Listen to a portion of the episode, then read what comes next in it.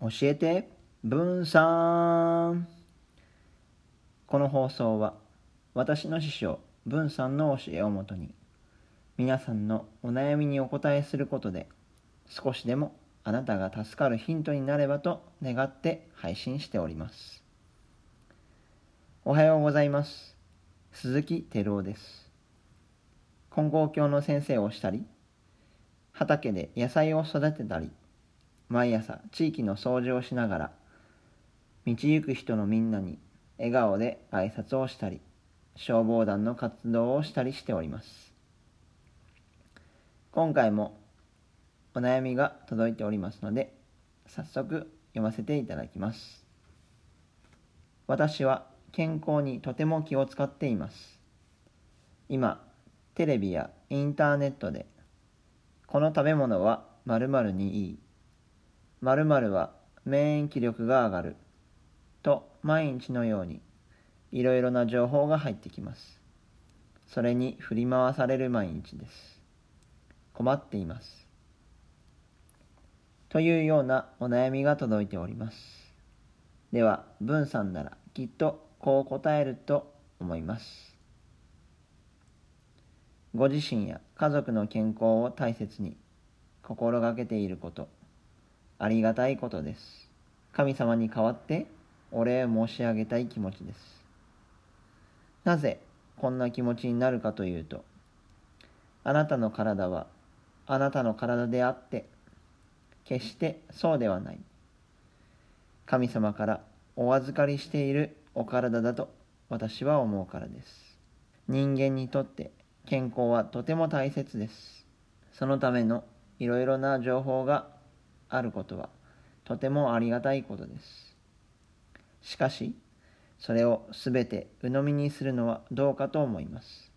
私が生きた時代でも、いろいろな言い伝えなどがありました。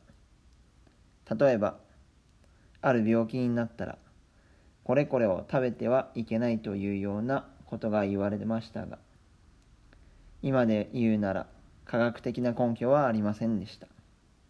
健康についていいなと思うことがあったら、ぜひ試してみたらいいです。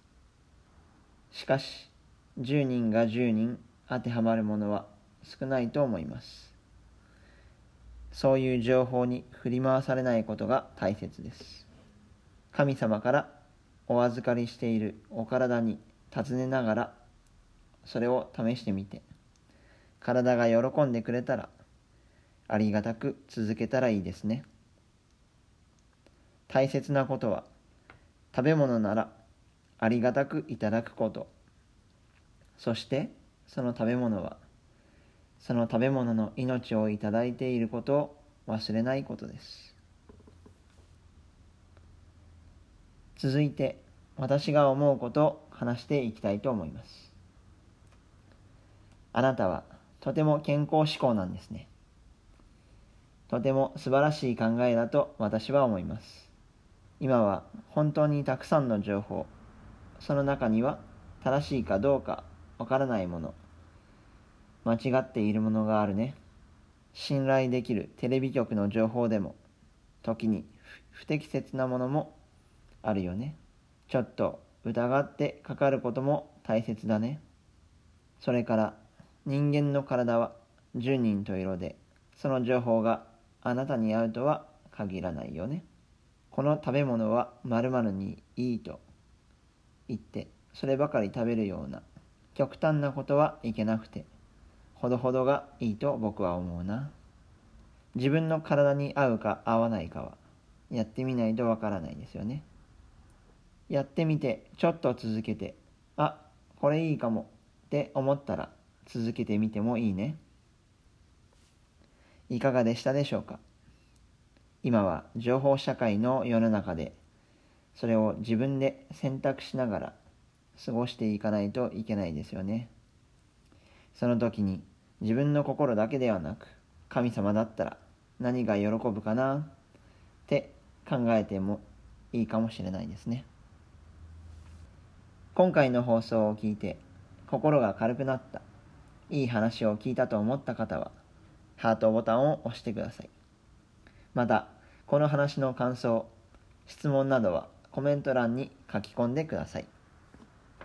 それではまた来週の日曜日にお会いしましょう。バイバーイ。